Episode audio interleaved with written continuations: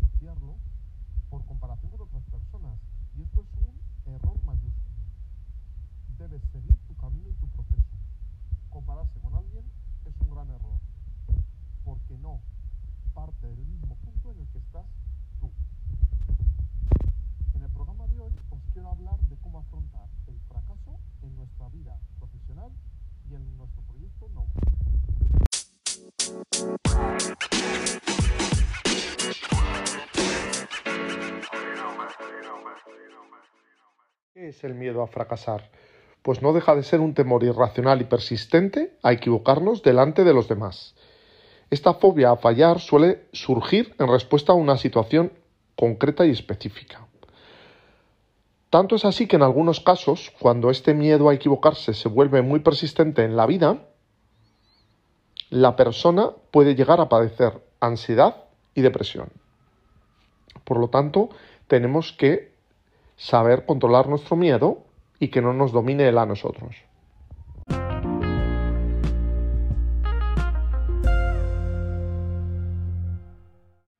Una persona con miedo al fracaso suele tener un perfil demasiado perfeccionista.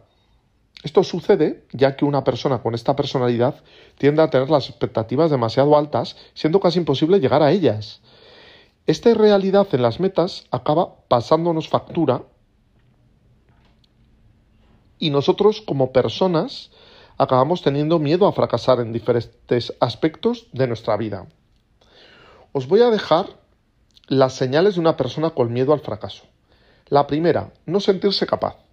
Las personas que tienen miedo a fracasar suelen creer que no están capacitadas o no tienen las habilidades necesarias para lograr sus objetivos o metas en su vida personal o profesional. Segunda, sentirse fracasado en la vida. En muchos casos, el miedo al fracaso está ligado a una falta de autoestima o a ciertas inseguridades que en momentos determinados todos podemos tener. De esta forma, no podemos dejar de tener miedo a fracasar ya que no tenemos suficiente estima o confianza en nosotros mismos. Tercera, procrastinar. Dejar las cosas para mañana suele ser una actitud propia de una persona que tiene este tipo de miedo. Esto es debido a que tenemos que combatir el miedo al fracaso para trabajar en nuestros propios objetivos. Cuarta, miedo a lo que dirán los demás. Está muy relacionado con la importancia que le damos a las opiniones que tienen los demás sobre nosotros. Tanto es así que cuando uno padece esto suele temer a las críticas de los que, de los que nos rodean cuando se afronta un nuevo reto.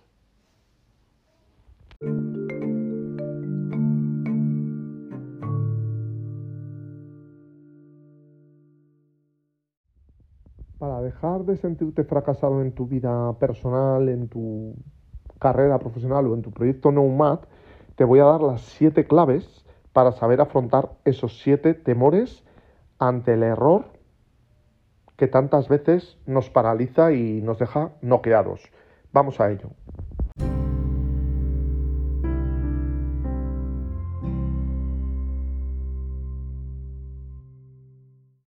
Aquí os dejo la primera clave. Debemos analizar lo sucedido.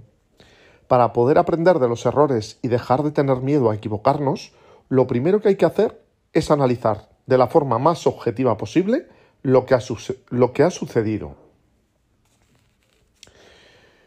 Hago ímpetu en lo de objetiva, ya que si analizamos la situación, pero lo único que hacemos es autojustificarnos, no estamos siendo honestos con nosotros mismos y por tanto difícilmente podremos aprender de la situación para una próxima vez.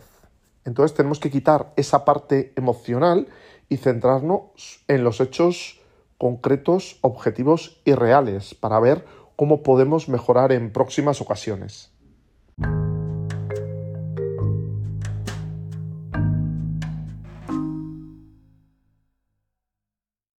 La segunda clave, caminantes, es que debes replantearte el fracaso en términos positivos o de aprendizaje. Parece misión imposible, pero no lo es. Igual que Edison pudo decir que sus errores formaron parte del aprendizaje de cómo se cosechaba el éxito con la creación de la bombilla, tienes que buscar la parte positiva del aprendizaje que supone cualquier fracaso en tu vida personal o profesional. Por ejemplo, si tu relación de pareja se ha acabado, puedes plantearte el fracaso como lo peor que te sucederá nunca, o decirte algo así como, ahora sé lo que quiero y lo que no quiero en una relación de pareja. La relación se ha acabado, pero ahora sé los errores que he cometido y me sirve para una futura relación. Por lo tanto, tenemos que sacar ese aprendizaje de todas las situaciones complicadas o fracasos donde no alcancemos el fin último. Pero es importante el hacer este ejercicio de aprendizaje y de sacar lo positivo. Asumiendo que a todos nos gustaría tener éxito a la primera. Pero esto ocurre en muy pocas ocasiones y a prácticamente ninguna persona, aunque no nos lo cuenten.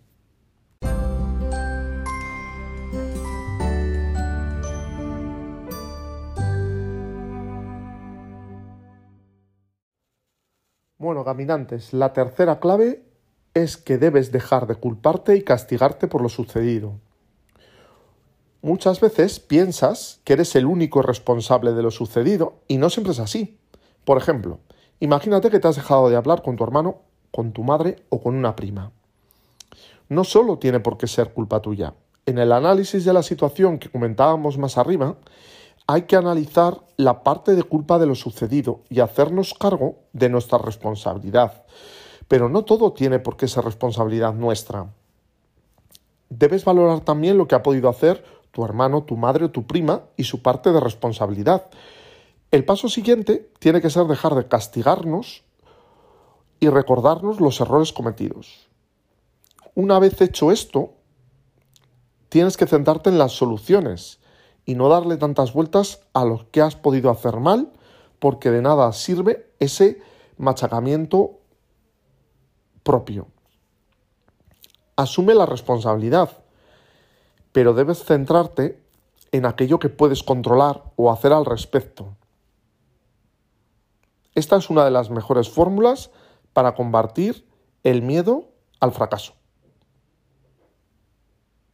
Tenemos que plantearnos qué podemos hacer a partir de ahora para revertir esa situación o mejorarla si es lo que realmente deseamos y queremos. Nosotros ponemos de nuestra parte, pero esa otra parte, a nivel personal o profesional, también tendrá que poner de la suya.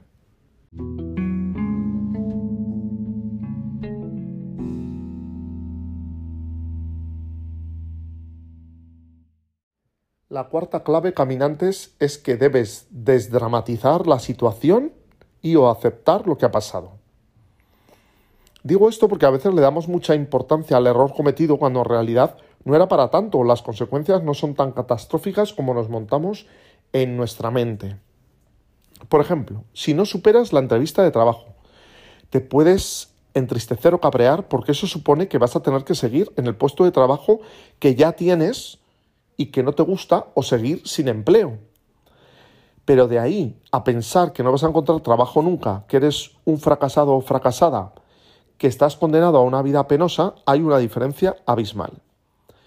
Trabaja en desdramatizar la situación con afirmaciones como en la entrevista de trabajo me puse demasiado nervioso o nerviosa, pero ahora sé lo que tengo que cambiar para la próxima vez.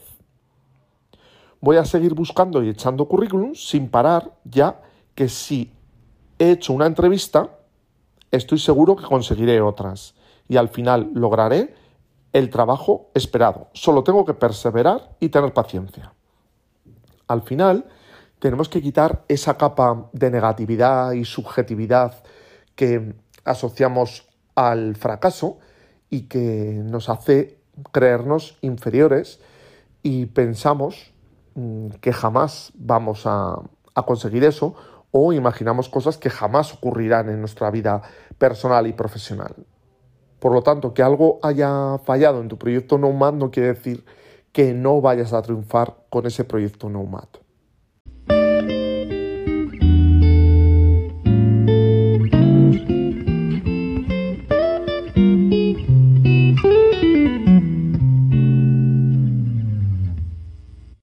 La quinta clave es que debes buscar soluciones, metas u objetivos nuevos.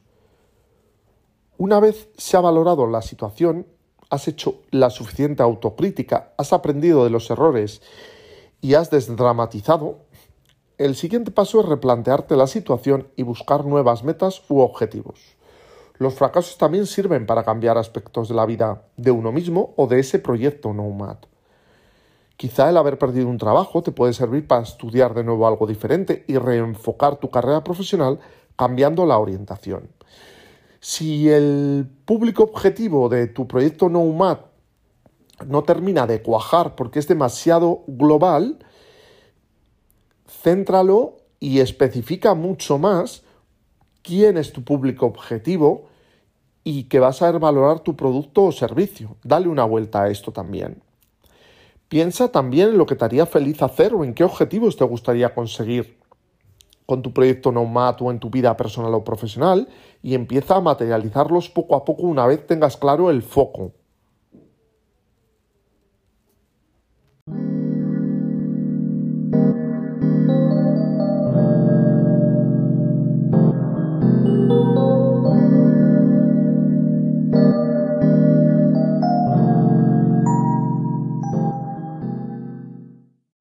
La sexta clave es intentarlo de nuevo buscando maneras diferentes de actuar para conseguir ese objetivo que te has planteado.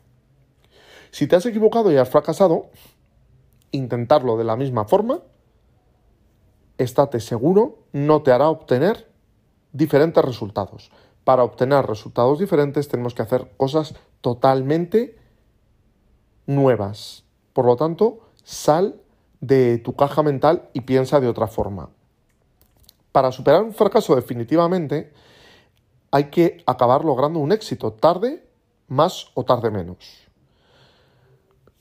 Siguiendo con el ejemplo de Thomas Edison, si él hubiese hecho las 999 bombillas del mismo modo, en el intento 1000, no lo habría logrado. Lo más probable es que hubiera acabado tirando la toalla. Si quieres conseguir cambios, tienes que hacer las cosas de una forma diferente a la habitual. Por lo tanto, va bien que te relaciones con otras personas, que leas cosas diferentes, que acudas a, eventos, a formaciones, mm, que de otra forma no acudirías, ¿no? aunque no tenga nada que ver con tu área profesional, pero esto a veces nos ayuda a, a juntar piezas que a priori parece que no encajan pero que con tu enfoque puede ser lo que necesitas. Piénsalo al menos.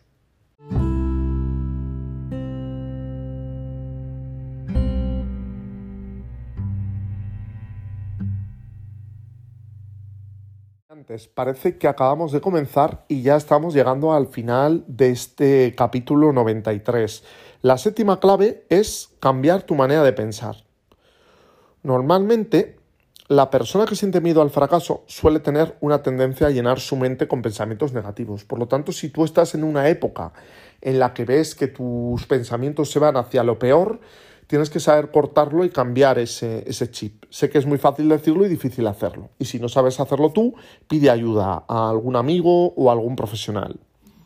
De esta forma, la clave para superar los miedos alrededor de los errores es precisamente intentando cambiar esa actitud negativa por una positiva.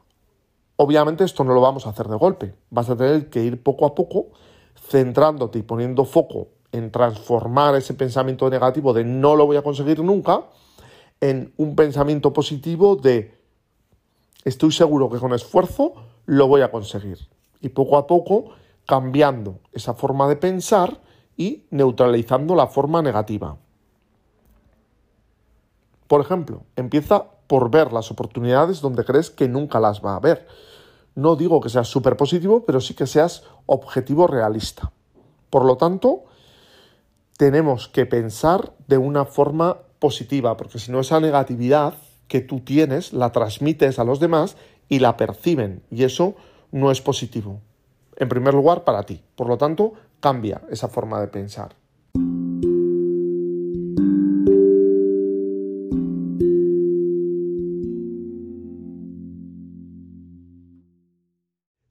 Caminantes, ahora sí que sí que hemos llegado al final de este programa 93. Ha sido un verdadero placer estar con vosotros un día más. Y bueno, hoy hemos hablado de cómo afrontar el fracaso en la cultura Nomad o en tu proyecto personal o profesional. Por supuesto no vamos a negar que a nadie nos gusta fracasar y de primeras es una faena, ¿no? No alcanzar el objetivo propuesto o planteado pero en vez de estar en esa pataleta o en esa queja constante, analiza por qué motivo no lo has conseguido, ¿no? Si hay algo que puedes hacer de otra forma, algo que dependa de ti. Obviamente hay muchos factores que no van a depender de nosotros y que va a entrar en juego el azar, la suerte o otra serie de circunstancias en las que nosotros no tenemos poder, ¿no? Pero esto es parte de la vida y lo tenemos que asumir. Pero sí que eso que dependa de ti, tienes que mejorarlo, cambiarlo, practicarlo para estar mucho más preparado para la próxima ocasión. Y al final se trata muchas veces de, hacer las cosas de otra forma y darle un giro de 180 grados. Por lo tanto, no te desanimes si no alcanzas lo perseguido, porque está claro que ya estás haciendo mucho más que otros. Lo estás intentando y estás actuando para lograr tus sueños profesionales o sacar a flote tu proyecto Nomad.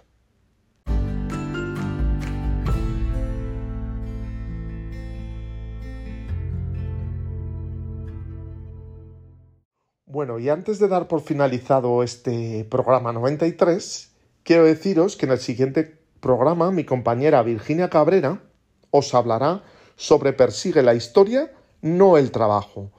Tienes que centrarte mucho en, en ese storytelling, en ese saber contar tu propuesta de valor, tu esfuerzo y dotarle de esa historia que eres tú el protagonista. Pero bueno, no os quiero adelantar mucho más y os animo a que escuchéis a Virginia Cabrera en el siguiente programa. Nos vemos muy pronto, caminantes.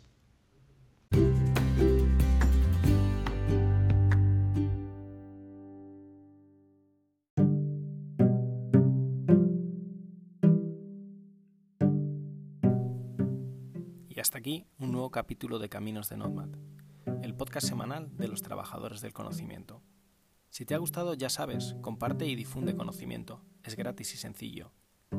Comparte en tus redes sociales, danos un 10 en tu plataforma de podcasting favorita o casi mejor, envíaselo a quien creas que le puede ser de interés. Hasta la semana que viene y saludos digitales para todos.